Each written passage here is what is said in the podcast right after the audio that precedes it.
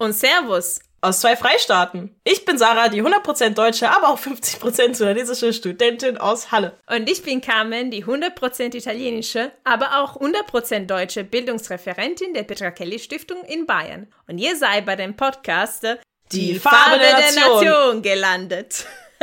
Wunderbar. Was machen wir hier? Sonst reden wir hier über komplizierte Themen wie Alltagsrassismus, Identität, Heimat und Integration mit einer gewissen Ironie und ganz direkt. Auch diese Staffel reden wir darüber, aber dieses Mal wird es ganz besonders. Genau, die Wahl steht an und Sarah und ich entscheiden zum ersten Mal über den Bundestag. Nein, wir waren vorher nicht einfach zu Fall zu wählen. Sarah war einfach zu jung und ich nicht eingebürgert genug. Aber wie geht das Wählen eigentlich? Wer darf, wer nicht? Welche Hürden gibt es und wie kann man helfen, den Bundestag, Achtung, Wortwitz, bunt zu machen? Also folgt uns in den Kampf um die Demokratie.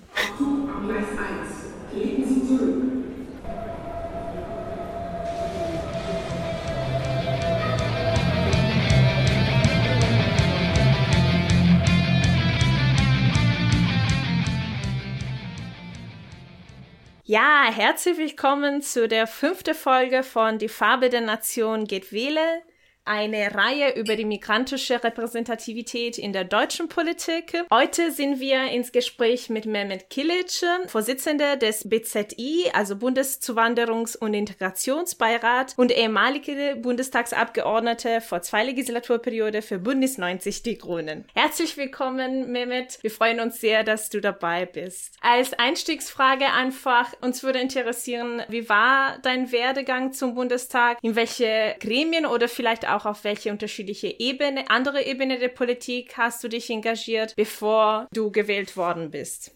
Meine Politisierung ist ziemlich früh angefangen. Als ich vier Jahre alt war, haben wir meinen Bruder in einem Militärgefängnis besucht in der Türkei. Er ist 20 Jahre älter als ich. Er war Medizinstudent und wurde nach einem Militärputsch 71 verhaftet. Meine Familie wusste nicht, ob er am Leben ist. Und mein Vater und Mutter und ich als Vierjährige sind wir nach Diyarbakir gefahren und äh, dort wurden die nicht zugelassen lassen, es meinen Bruder zu sehen. Und meine Mutter weinte so sehr und wollte, dass ich wenigstens meinen Bruder besuche. Und Kommandant hatte Mitleid und die Soldaten haben mich mitgenommen. Ich kannte aber meinen Bruder nicht. Als ich zurückkam, wollte meine Mutter unbedingt wissen, dass mein Bruder am Leben war, ob ich ihn gesehen habe. Ich ja. habe nur davon berichtet, dass ein Mann rote Augen hatte und ziemlich viele Männer in einem engen Raum waren und sehr lieb zu mir. Mehr nicht. Und dann, als ich 13 Jahre alt war, gab es dann zweiter Militärputsch und während mein Studium haben wir uns bisschen nach mehr Demokratie und Freiheit gesehnt. Äh, ich war selbst wiederum in Polizeigewahrsam und dass ich in Deutschland studieren dürfte, war eine gewisse Lebensrettung für mich, da ich zunehmend mhm. in, in Visier von Sicherheitskräften geraten war. Aber ich habe kurz danach bemerkt, dass man Faschismus und Rassismus nicht hinter sich lassen kann, wenn man eine Landesgrenze überschreitet. Es gab auch in Deutschland Rassismus. Es gibt immer noch in Deutschland Rassismus. Wir hatten solche Ereignisse wie Mölln, Sollingen, Rostock, Bayerswerda. Die Migranten wurden äh, in ihren Häusern verbrannt. Die Flüchtlingsheime wurden attackiert. Dann habe ich bemerkt, dass man gegen Rassismus und Faschismus in der ganzen Welt überall kämpfen muss. Deshalb habe ich mich bei den Ausländerbeiräten engagiert. Bereits 1994 wurde ich zum Ausländerbeirat der Stadt Heidelberg gewählt und war ich kurz danach auch dessen Vorsitzende. Wir haben im Jahr 1998 Landesarbeitsgemeinschaft der kommunalen Migrantenverbände gegründet, dann auf Bundesebene damalige Bundesausländerbeirat, jetzt der jetzige Bundeszuwanderungs- und Integrationsrates. Ich habe mich dann auch später bei den politischen Parteien engagiert. Auch bereits 98 bin ich den Bündnis 90 Die Grünen beigetreten. Davor war ich mit vielen anderen Parteien schon in Kontakt, Zusammenarbeit auf kommunale Ebene. Und dann 2009 wurde ich zum Gemeinderat der Stadt Heidelberg gewählt. Aber davor hatte ich auch ein paar Kandidaturen. 2004 war ich Kandidat für Europaparlament, aber auf vorletzten mhm. Listenplatz Ich habe gekämpft wie Löwe als Indianer und äh, dann 2005 habe ich auch zum Bundestag kandidiert, wieder mit einem sportlichen Listenplatz. Also ich war durchaus politisch engagiert, weil die Lebensumstände, die mich geformt haben, so waren, wie sie waren, auch seit meiner Kindheit. Und ich weiß, ja. dass die Freiheit nicht umsonst da ist, dass man dafür jeden Tag etwas tun muss. Ja, bewältige Geschichte. Ich bin ein bisschen gerade so sprachlos. Wir haben natürlich dann, ein bisschen kann ich noch weitermachen, ne? nee, also klar, wir haben ein bisschen recherchiert, was du so, so alles gemacht hast, aber das alles auf einmal zu hören, ist natürlich was anderes. Ja. Also im Bundestag äh, war ich in verschiedenen Ausschüssen. Davon mhm. wichtigste war natürlich für mich Innenausschuss. Das war auch mein Wunschausschuss, weil man dort sowohl über Themen wie Migration, Integration, Einbürgerung, Aufenthaltsgesetze spricht und in erster Linie beschließt und dort formt, äh, aber auch die Sicherheitsfrage. Und ich war dort dann eine der Vertreter meiner Fraktion. Ich war auch im Petitionsausschuss und dort Obmann meiner Fraktion dieser Ausschuss war auch sehr, sehr anspruchsvoller Ausschuss, sowohl Arbeitsumfang, aber auch Arbeitsqualität. Das ist wirklich sehr interessant. Also von A wie Atombombe wie Z Zahnplumpe spricht man und diskutiert man über alle Themen, was die Gesellschaft betrifft und bewegt. Und äh, diese beide Ausschüsse habe ich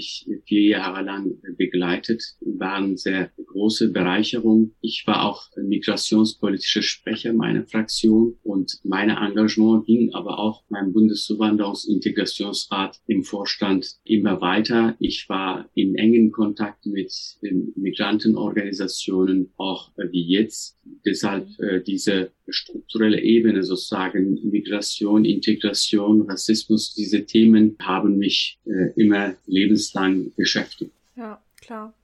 Du hattest ja gesagt, du hast gekämpft wie ein Löwe. Wir hatten die Frage, hat deine Migrationsgeschichte Vorteile und oder Nachteile für deine Kandidaturen gehabt? Also ich kann Folgendes sagen. In meiner Partei, Bündnis 90 Die Grünen, hat meine Migrationsgeschichte keine Nachteile gehabt für mich. Das ist meine Partei ist eine weltoffene Partei und aber nicht nur das hat mich zu dieser Partei gezogen, bereits 98, als diese Partei noch eine kleine Partei war, sondern mein Lebensbild, meine Lebensphilosophie passte zu dieser Partei. Daher kann ich auch den Menschen empfehlen, dass sie weder sich selbst unglücklich machen noch die Parteien, dass sie nicht äh, punktuell zu einer Partei gehen, sondern schauen insgesamt, ob eine politische Partei mit meinen Lebensidealen meiste Überstimmung hat. Also und äh, aber ich kann auch nicht sagen, dass meine Migrationshintergrund unbedingt ein Vorteil ist, weil die Partei hat ja auch viele Migranten, solche Parteien, die nicht gegenüber Immigranten so konserviert wirken, die können wählen. Also nicht unbedingt irgendein Migrant, Hauptsache ein Migrant oder Migrantin gibt es nicht. Da muss man sich auch beweisen. Und ich war ja auch äh, zwei Periode lang im Parteirat in Baden-Württemberg. Und dort äh, habe ich Parteipolitik mitgeprägt und äh, mitgestaltet und mitdiskutiert. Sicherlich ähm, war ich nicht ein unbekanntes Gesicht und all diese Faktoren dann kamen zusammen. Aber ich merke natürlich auch eins, damit wir ein bisschen realistisch bleiben, die Leute, die uns zuhören, nicht mit rose, rote Brillen an die Parteien schauen.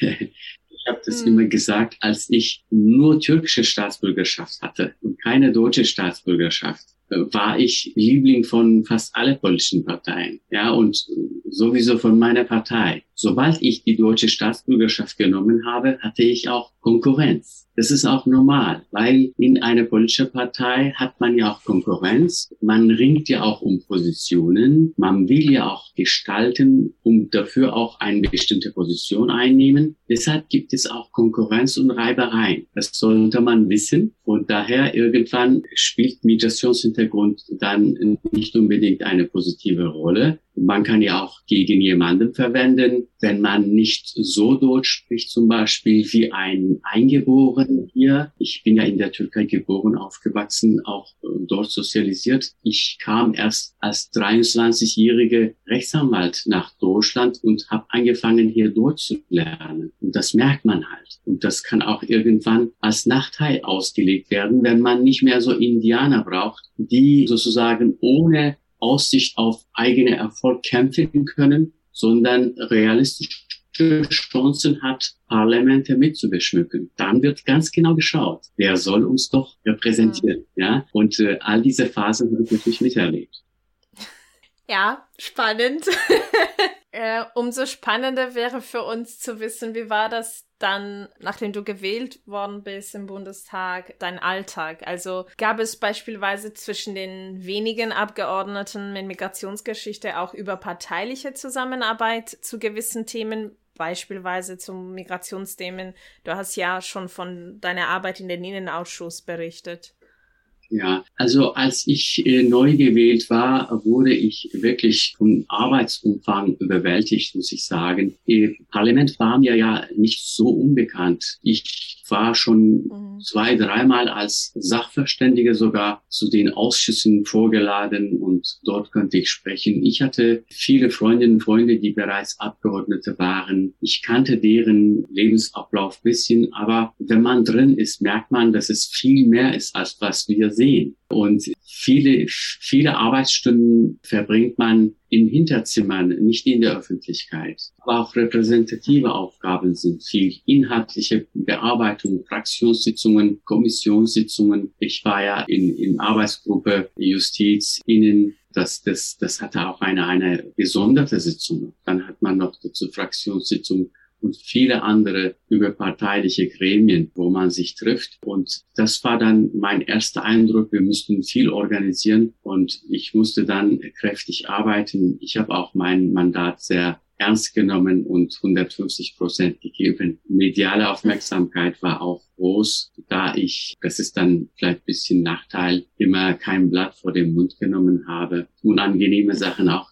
eingesprochen habe, was nicht unbedingt meine Parteilinie sein könnte. Dabei hat es natürlich auch eine Rolle gespielt, dass das meine Geschichte mich nicht in Ruhe gelassen hat. Beispiel, wenn man so redet, dass äh, alle Immigranten so toll sind, Engel ohne Flügel unter uns weilen, das kann ich nicht bestätigen. Ich kann meine Augen vor türkische, griechische oder spanische Rassismus nicht verschließen, weil ich weiß, dass es auch gibt. Ich kann Islamisten nicht gut heißen, weil sie Migrationsgeschichte haben. Wenn ich äh, früher als manche Parteifreunde merke, dass Erdogan eine islamistische Agenda hat und Demokratieabbau betreibt, kann ich ihn nicht in der Öffentlichkeit loben und wenn die anderen loben und ich dagegen halte, ist es ein Problem natürlich für eine Partei, dass wir nicht einheitlich aussprechen uns und all mhm. diese Dinge. Da merkt man, dass eigene Migrationshintergrund, eigene Geschichte, eigene Erfahrung einem nicht loslässt und manchmal auch alarmistisch erscheinen lässt. Das ist, das kann auch manchmal ein Nachteil sein in diesem Kontext. Aber ansonsten, ich hatte eine sehr gute Akzeptanz und in der Fraktion ziemlich gute Arbeit mit Abgeordneten mit oder ohne Migrationshintergrund. Wir hatten aber auch mit Abgeordneten mit Migrationshintergrund auch gelegentlich Zusammenkünfte und Zusammenarbeit auch beispielsweise wenn es um Themen wie Rassismus geht oder in parlamentarische Freundschaftsgruppen, Verhältnis zu anderen Ländern. Und da hat man sich auch ziemlich häufig ausgetauscht. Wenn wir ein Gesetzesvorhaben hatten, welche unmittelbar die Immigranten betraf, wie Änderungen beim Aufenthaltsgesetz oder beim Einbürgerungsgesetz oder Zuwanderungsgesetzen in, in welcher Form auch immer. Und dann haben wir uns auch immer wieder ausgetauscht, sei es zwischen Tür und Angel oder auch tatsächlich eine Stunde Zeit genommen, dass wir ein bisschen miteinander gesprochen haben, ob das auch für andere Partei vorstellbar wäre oder welche Punkte noch in andere Fraktionen wichtig wäre. Das hat uns gegenseitig, schätze ich, geholfen. Aber ansonsten waren wir tatsächlich ein Teil der Fraktion. Also ich war durchaus ein Grüne oder andere Linke, andere SPD, andere CDU, FDP. Also wir haben uns nicht von, von unseren Parteien losgelöst. Da waren wir auch richtig parteipolitisch so sozialisiert. Mhm. Klar. Ich, ich finde aber trotzdem total spannend, weil das ist, äh, wie du gesagt hast, das gehört nicht zu der Aspekte der politischen Arbeit, die dann in der Öffentlichkeit häufig auftreten. Dass ja, Politik heißt es nicht nur auf Parteilinie zu setzen und dann vor der Kamera zu treten und irgendwas zu sagen, sondern auch mit anderen Abgeordneten zu reden, Kompromisse zu schließen. Auch äh, es geht auch viel über persönliche Beziehungen, äh, Vorlieben, Themen, alles Mögliches. Das ist natürlich äh, sehr spannend. Ja, dass wir heute einfach die Gelegenheit haben, ein bisschen so hinter der Kulissen zu schauen. Finde ich voll cool. Genau, und umso mehr würde uns vielleicht auch interessieren, ja, auch rückblickend, was, was hast du dann aus, aus dieser Erfahrung im Bundestag gelernt? Auch, auch deine Stärke, deine interkulturelle Fähigkeiten, alles, was du dann in deine Tätigkeit gebracht hast. Ja, das, das war wirklich eine sehr wichtige Erfahrung für mich, sehr bereichernd. Aber ich bin ja nicht in die Politik gegangen, auch zum Bundestag, dass ich Erfahrung sammle, sondern umzusetzen. Ich war dann auch dementsprechend ziemlich eifrig. Viele Gesetzentwürfe habe ich vorbereitet zu meinen Themenbereichen, die Erleichterung der Einbürgerungen oder kommunales Wahlrecht für Immigranten oder auch Aufenthaltsgesetz, was man dort alles ändern müsste. All diese Punkte haben wir diskutiert und in einen Entwurf eingegossen. Und darüber hinaus hat man ja auch mit verschiedenen Institutionen der Republik zu tun und mit denen tauscht man sich aus und dabei begreift man auch in der Regel, wie diese Institutionen tatsächlich funktionieren. Mhm. Das war für mich sehr bereichernd und jetzt, wenn ich wieder als NGO-Vertreter auftrete, als ehrenamtliche NGO-Vorsitzende, weiß ich, wie diese Institutionen, beispielsweise die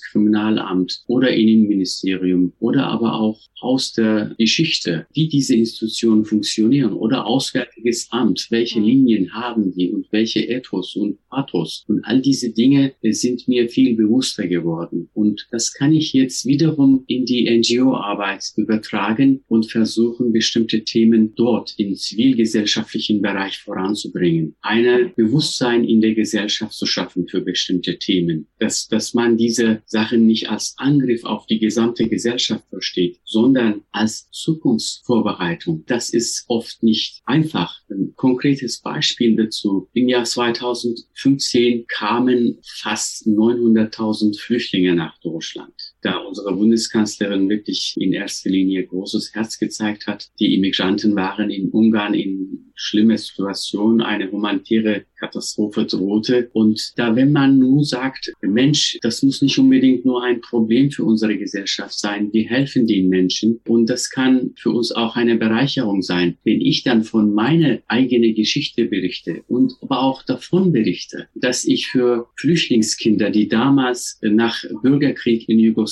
Jugoslawien nach Deutschland kamen, für diese Flüchtlingskinder Nikolausfeste organisiert habe und diese Kinder aber auch jahrzehntelang später in Arbeitsplätzen getroffen habe, die ich nicht kannte, aber die mich erkannt haben. Und die waren bei der Polizei, bei der Verwaltung, in Fabrik. Einer war Friseur, andere hat in einen Lebensmittelladen eröffnet, andere war Dolmetscher. Das ist doch eine konkrete Geschichte. Das ist nicht ein äh, Kaffeesatzleserei. Und wenn ich das vortrage, dann hat vielleicht einigen auch Mut gemacht, sowohl den, den Flüchtlingen, aber auch vielleicht der deutschen Bevölkerung, dass die nicht komplett zu AfD wandern, um ihres, ihr Land zu schützen. Es gibt, es gibt konkrete Ängste. Das können wir nicht wegreden. Homo sapiens ist so programmiert. Wir haben Xenophobie, wir haben Angst vor Unbekannten, aber wir dürfen nicht zulassen, dass diese Angst zu Rassismus überschlägt. Wir müssen selber in, in unsere, unsere Rassismus bekämpfen in uns tagtäglich. Wir müssen uns deutlich machen, dass, dass die auch andere Menschen sind, die mit ihren Stärken, Schwächen zu uns kommen und hier etwas gestalten können, auch zum Guten, aber auch zum Bösen. Dass wir zusammenstehen, damit wir auch böse Teile der Gesellschaft, schlimme Entwicklungen bekämpfen und zu, zu richtigen korrigieren können. Und deshalb meine ich, dass wir nicht nur Erfahrungen sammeln sollten, sondern möglichst diese Erfahrungen im tagtäglichen Leben umsetzen sollten, aussprechen sollten. Das ist auch ein Teil davon, dass ich mit euch gerade hier mich unterhalte.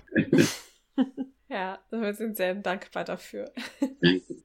Ja, vielen Dank. Wir haben jetzt ganz viel über die vergangenen Kandidaturen geredet und was da so die Erfahrungen waren. Was wir gerne jetzt wissen wollen würden ist, ähm, aber nur wenn du antworten willst, wie schätzt du die Kandidaturen für die nächste Legislaturperiode aus, weil es ja auch gerade sehr viel Wahlkampf gibt? Sind sie divers genug? Und wenn nein, was könnte man daran ändern? Das ist eine gute und schwierige Frage. Erstmals von Ist-Situation ausgehend schauen wir mal tatsächlich, wie divers Bundestag ist. Fraueneinteil ist 31 Prozent sogar ein bisschen gesunken. Im vorletzten Mal sogar 36 Prozent, wenn ich mich richtig erinnere. Was sozusagen Frauenanteil angeht, milde ausgedrückt, suboptimal. Und dann äh, dann gibt es Menschen mit Migrationshintergrund. 709 Abgeordneten haben wir im Bundestag. 58 davon haben einen Migrationshintergrund. Das ist ja 8,2 Prozent. Das ist noch mickriger, wenn man bedenkt, dass fast jede vierte einen Migrationshintergrund hat. Was ist dann dieser Migrationshintergrund? Das heißt, entweder die Person selbst, zum Beispiel ich, oder ein Elternteil eingewandert ist, meine Kinder, weil ich eingewandert bin. Mhm. Die sind hier geboren in Deutschland, mhm. aber die haben einen Migrationshintergrund. Und ähm, diese Instrumentarium ist nicht schlecht. Beispielsweise, wenn wir jetzt gerade darüber reden, dann können wir beurteilen, ob unser Bundestag divers ist. Wenn wir diese Instrumentarium aus der Hand lassen und sagen, niemand darf Migrationshintergrund sagen, das ist rassistisch, dann haben wir das nicht. Dann können wir auch bei Verwaltungen keine bestimmte Quote verlangen und äh, darüber reden. Es sei denn, dass man einen schickeren Begriff noch findet für die Zukunft. Dagegen sind wir auch nicht. Das ist gut möglich. Daher muss man davon ausgehen, dass in diesen zwei Punkten ist es wirklich deutlich, dass unser Bundestag nicht divers genug ist. 31 Prozent Frauen und 8 Prozent Menschen mit Migrationshintergrund. Zu wenig. Man kann aber auch alles nicht quotieren. Davon bin ich überzeugt. Aber wesentliche Bereiche kann man quotieren. Ich bin davon überzeugt, dass man zumindest Frauenbereich quotieren sollte tatsächlich. Ich meine, die politischen Parteien sollten das tun, nicht die Wahlsystem. Bündnis 90 Die Grünen machen das ziemlich lange. Also Listenplätze sind eins für Frau, zwei für Mann. Sogar für Männerplätze können die Frauen auch antreten, umgekehrt nicht. Das finde ich gut. Warum? Weil wir wissen, dass eine historische Benachteiligung von Frauen auf der ganzen Welt gibt. Um das auszugleichen, brauchen wir erstmals Maßnahmen. Es läuft nicht von sich aus. Mhm. Ja? Und wenn man sagt, die sollen einmal auch so gut sein wie die Männer, aber momentan sind sie nur in der Küche gut, dann wird es nie dann wird es nie. Ja? Und deshalb muss man bestimmte Maßnahmen treffen, damit auch die Frauen gleichberechtigt am politischen Leben teilhaben können. Ähnlich auch bei den Immigranten, aber es ist mir tatsächlich auch bewusst, wenn wir alles quotieren würden, würden wir einmal überhaupt keine Wahl mehr haben. Es gibt keine Wahlen, weil erst quotiert ist, alles quotiert ist. So viel Frauen, so viele Männer, so viel Immigranten, so viel Lesben und Schwule, so viel Arbeitslose, so viel Friseure, so viel Lehrer und Lehrerinnen, dann haben wir keine Wahl mehr. Müssen wir nur die Quoten füllen. Aber es gibt solche wesentliche Bereiche wie Mann und Frau, das betrifft allen, allen Menschen, ob sie Migrationshintergrund haben oder nicht, ob sie arbeitslos sind oder nicht. Das betrifft uns alle. Und deshalb denke ich, Quotierung ist dort sehr, sehr eingebracht und bedeutend. Und auf dem Gebiet von Immigranten, Menschen mit Migrationshintergrund, sollten die politischen Parteien wenigstens für sich eine Zielmarke setzen. Das muss nicht verbindlich sein, aber die sollen nach außen kommunizieren, wie viel Immigranten sozusagen sich wünschen, voranbringen wollen. Das wäre sozusagen eine Zielmarke. Es braucht Maßnahmen für eine größere zahlenmäßige Repräsentation von Menschen mit Migrationshintergrund. Also das nennt man restriktive äh, Repräsentation. Wenn wir erstmals das haben, können wir dann diese substanzielle Repräsentation schaffen. Wenn wir diese zahlenmäßige nicht haben, dann können wir wirklich nicht irgendwann sagen, ah ja, wir wählen aber Besten draus, Fähigsten. Wo sind die denn? Wenn die 90 Prozent der Frauen in der Küche sind, weil wir die dorthin verbannt haben. Wie sollen wir dann unter diese 10 Prozent alle allerfähigsten auswählen, damit die 1 Prozent des Bundestages ausmachen? Das nicht. Wir müssen erstmals zahlenmäßige Repräsentation einigermaßen nahe kommen, damit dort auch tatsächlich gute Konkurrenz herrscht, damit wir tatsächlich auch die Besten und Fähigsten wiederum auswählen können. Davon sind wir leider ein bisschen entfernt und die Migranten brauchen auch politische Schulen, welchen ich gelaufen bin, beispielsweise diese ursprünglich Ausländerbeiräte, jetzt Migration, Integrationsbeiräte. Die sind erst Schulen für die Immigranten. Man darf sie nicht unterschätzen. Das hat man ja oft getan. Erst wenn die Migranten dorthin gewählt sind und mit der Verwaltung in, in Kontakt kommen, merken sie, wie die Politik in Deutschland funktioniert in der Basis, in einer Kommune. Ja, die müssen nicht über Steuergesetze entscheiden, aber was die tun, ist es auch wichtig. Beratende Stimme in einer Demokratie, alle wichtigste in der Basis. Das tun sie. Und diese, diese Institutionen müssen gestärkt werden. Was man noch machen sollte, strukturell Einbürgerungen weiterhin erleichtern. Die Einbürgerungen sind erleichtert in Deutschland weitgehend. Also als ich eingewandert bin, war es dann mindestens es gab nicht, sondern erst 1993 hat man Anspruchseinbürgerung geschaffen in Deutschland. Bis dahin gab es Reich- und Staatsangehörigkeitsgesetz von 1918. Und das war ein, schon ein Fortschritt. Man hat gesagt, unter bestimmten Voraussetzungen hat ein Immigrant Recht, eingebürgert zu werden. Das kann man sogar einklagen. Die waren 15 Jahre Aufenthalt und alle anderen Voraussetzungen. Ja? Und dann hat man das später abgemildert. Acht Jahre ununterbrochener Aufenthalt und weitere Voraussetzungen. Wow. Und zwar seit 2000 haben wir sogar eine sogenannte Kinderstaatsangehörigkeit.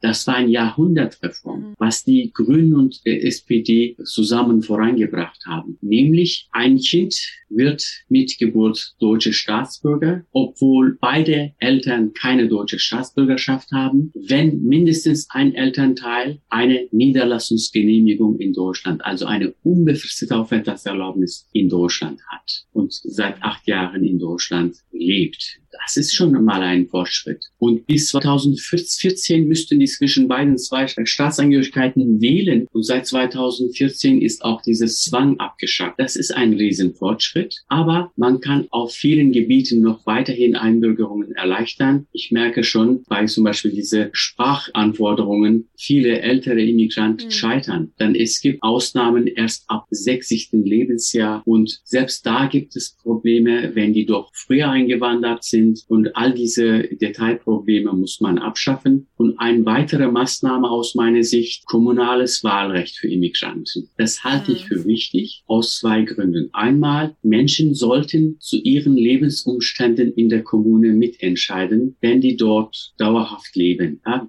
wenn jemand ein unbefristete Aufenthaltserlaubnis hat, sollte man dort wählen und gewählt werden könnten. Die EU-Bürger dürfen ja seit 92 meines Wissens ja. und die Welt ist nicht runtergegangen und das ist eine Selbstverständlichkeit und dort. Bei Landtags- und Bundestagswahlen habe ich eine andere Meinung. Es würde natürlich fortschrittlich klingen, wenn ich sagen würde, jeder sollte wählen alles, was man hat. Vielleicht in der Zukunft wird es auch irgendwann so sein. Aber solange wir diese Nationalstaaten im klassischen Sinne haben, ist es sinnvoll, dass man diese nationale Ebenen mit der Staatsangehörigkeit verknüpft nämlich auf, sowohl auf Landesebene, auf Bundesebene entscheidet man tatsächlich über Bundesthemen. Über Bundesrat haben die Länder ja auch ihre Stimmen dort. Und dann entscheidet man über europäische Themen. Ja? Und da in vielen anderen Ländern sowas äh, nicht gibt, schätze ich, äh, dass man mit erleichterter Einbürgerungen vorankommen sollte auf diesen Gebieten. Aber kommunales Wahlrecht sollte unabhängig von der Staatsangehörigkeitsrecht mit einem dauerhaften Aufenthaltsrecht möglich sein. Das ist sehr wichtig, dass die Immigranten sowohl sich dort engagieren, damit sie auch politisch vorankommen, aber auch sich für diese Themen interessieren, weil sie darauf Einfluss nehmen können. Und das halte ich mhm. auch für wichtig. Ja. Ja, vielen Dank. Abgesehen vom Recht auf die Wahl, was ist denn ein oder warum ist es gerade dir wichtig, wählen zu gehen? Also jetzt ganz persönlich, was ist dein Hauptgrund dafür? Das fragen wir alle am Ende. Und genau.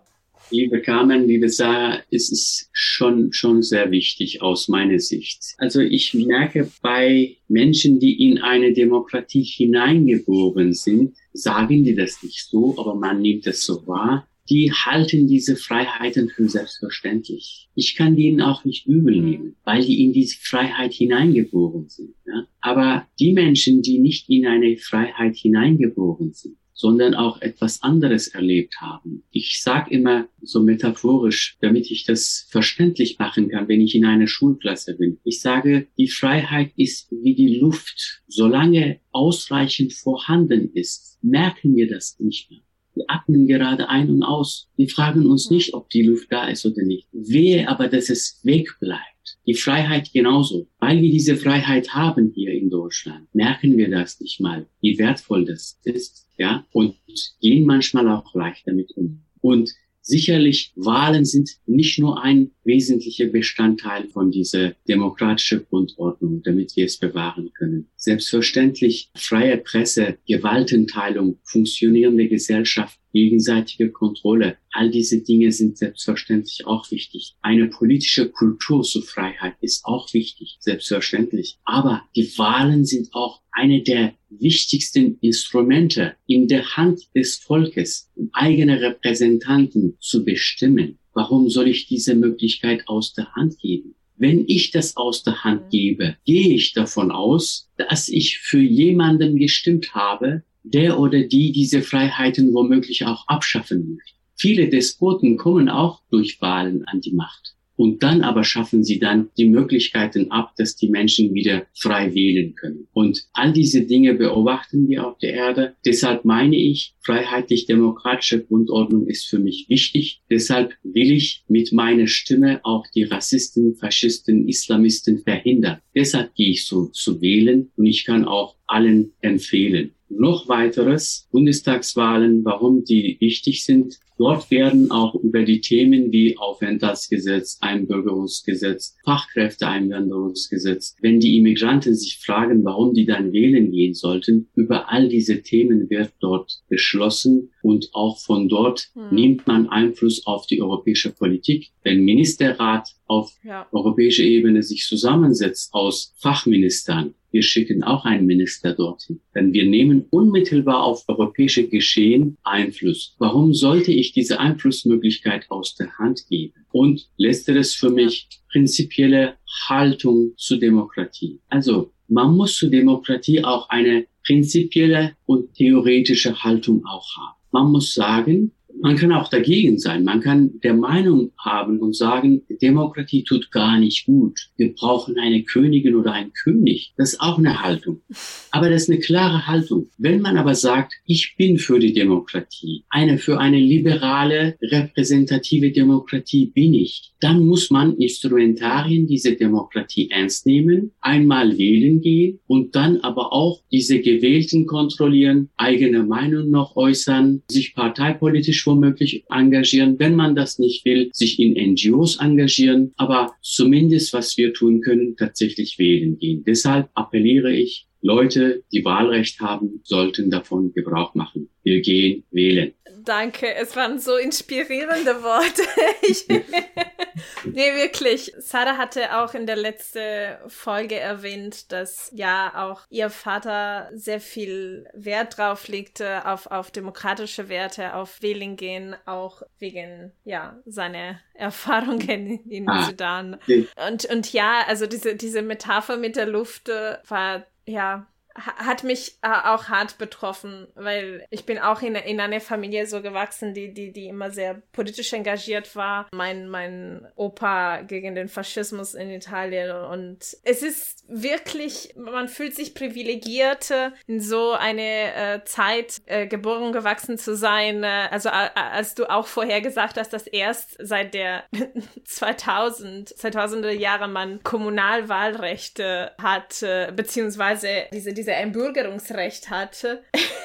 und, und es war für mich, ja, relativ leicht, äh, die doppelte Staatsangehörigkeit zu bekommen. Ich fühle mich noch extra privilegiert und äh, das ist, äh, ja, wirklich interessant zu sehen, äh, wie auch den Fortschritt funktioniert, den politischen Fortschritt. Das ist natürlich keine so gerade Linie, die weiter immer so besser wird. Es hat auch Tiefe und Höhe, aber umso wichtiger, weil es nicht automatisch ist, dass es weitergeht und besser wird. Es ist umso wichtiger, sich dafür zu engagieren, wählen zu gehen, politische einzutreten und, und zu kandidieren. Und ja, es ist wirklich hm, total spannend. Danke dir. Hast du noch ein letztes Wort oder Anmerkungen? Sarah, möchtest du was sagen noch dazu? du hast mir jetzt halt ganz schön viel weggenommen. Ähm, nein, also ich will mich auch eigentlich nur noch bedanken. Es war halt wirklich total beeindruckend. Und ja, ich glaube, man vergisst einfach sehr schnell, was für Privilegien hat. Und vor allem, wie kurz, also wie überhaupt nicht lange das her ist, dass man diese Privilegien hat quasi. Also das finde ich immer wieder beeindruckend, äh, wenn man solche Daten hört und sich denkt, meine Güte, das ist überhaupt nicht lange her. Also gerade wenn man so 2014 ja. hört und sich denkt, uff, das ist unangenehm kurz. Also ihr habt recht und äh, nicht nur das, sondern auch die demokratischen Verhältnisse können auch ziemlich brüchig sein. Ja, man, man kann nicht davon ausgehen, dass die Demokratie einmal da ist, für immer hier bleibt. Wenn die populistischen ja. Parteien über 25 Prozent kommen, dann ist eine Demokratie akut gefährdet. Wenn die irgendwann mhm Macht ergreifen, dann gibt es keine Demokratie mehr. Die schaffen dann eine Institution nach dem anderen ab. Gewaltenteilung. Die versuchen, Presse unter eigene Kontrolle zu bringen, Justiz unter eigene Kontrolle bringen. Also diese Gefahr existiert bei den Demokratien. Deshalb die Demokratie ist eine Seiltanz, eine Kunst. Man darf die Freiheiten in deren Kern nicht einschränken, dann ist man keine Demokratie. Aber man darf auch die Freiheiten nicht in die Hand der Feind, Demokratiefeinden drücken, damit die dann Demokratie beseitigen am nächsten Tag. Deshalb muss man für eine wehrhafte Demokratie dastehen und die Demokratie auch wehrhaft gestalten. Man muss die Feinde der Demokratie auch erkennen, rechtzeitig isolieren, in den Schranken weisen. Deshalb bin ich immer alarmiert, wenn man leichtsinnig damit umgeht, ach ja, Islamisten, die werden niemals hier Macht ergreifen. Es geht nicht darum. Es geht um prinzipielle Haltung, wie wir dazu stehen. Ach, die, die AfD, die sind ja bei 11 Prozent und dann vielleicht sind die bei nur. Es geht nicht um die Prozente wenn jede Zehnte sich vorstellen kann, so eine Partei zu wählen, dann müssen wir alarmiert sein. Dann müssen wir irgendetwas tun. Dann müssen wir bestimmte Themen auch nicht unbedingt denen überlassen. So ist es nicht. Man kann genauso wie mit der Luft, womit wir ein- und ausatmen, leichtsinnig umgehen kann und sagen kann, ach, wenn es bisschen ausbleibt, macht ja nicht aus, schauen wir mal, was passiert. Genauso auch mit der Demokratie. Das, da darf man den Demokratiefeinden, Populisten, Rassisten, Islamisten keine Chance einräumen. Da müssen wir ruhig alarmiert bleiben und ruhig kämpfen. Ich bedanke mich bei euch beiden. Es war sehr spannend und interessant für mich auch, liebe Sarah, liebe Carmen. Hoffentlich bei einer anderen Gelegenheit diskutieren wir nochmal miteinander. Dankeschön und tschüss. Es fehlen noch 115 Tage bis zur Bundestagswahl und das war's mit dieser Folge. Folgt den drei Stiftungen Bayern, Sachsen-Anhalt und Sachsen, die an der Produktion von Die Farbe der Nation beteiligt sind, auf Facebook, Instagram und Twitter und vor allem abonniert unseren Podcast unter dem Namen Petra Kelly Stiftung auf Spotify, Soundcloud, Apple Podcast und weitere Podcast-Apps eurer Wahl. Die nächste Folge der Reihe Die Farbe der Nation geht wählen wird in einem Monat am 7. Juli erscheinen. Und dabei werden wir herausfinden, wie Wählen überhaupt abläuft und was es zu beachten gibt. Bis dahin, bleibt gesund und informiert. Tschüss.